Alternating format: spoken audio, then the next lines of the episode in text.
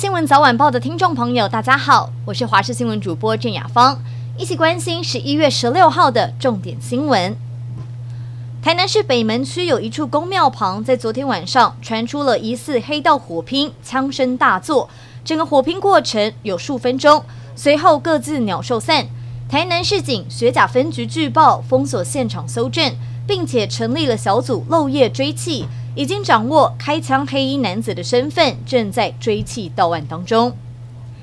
台北市大同区在今天清晨，疑似因为口角冲突引发街头砍人案件，互相认识的三个人都受到了刀伤，经过送医急救，两人伤重身亡，其中一人还在急救当中。而警方也全面封锁现场调查中。福源花生酱是台湾知名度最高的花生酱品牌。然而，香港消费者委员会最新一期月刊测试了二十款花生酱，结果却发现有十二款检出会造成肝脏受损的黄曲毒素，甚至台湾的福源花生酱在测试行列中含量最高。如果摄取过多，可能会导致肝脏硬化、癌症，甚至死亡。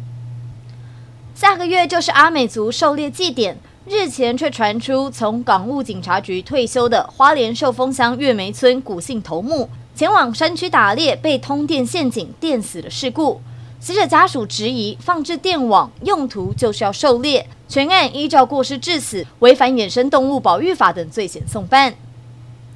拜席会旧金山峰会历时两个多小时落幕，拜席就台湾议题充分讨论。习近平要求拜登在行动上体现不支持台独、停止武装台湾，并表示二零二七年前没有对台动武的计划。而拜登则是向习近平喊话，不希望中国以任何形式干涉台湾事务，但美方始终保持一中政策不变。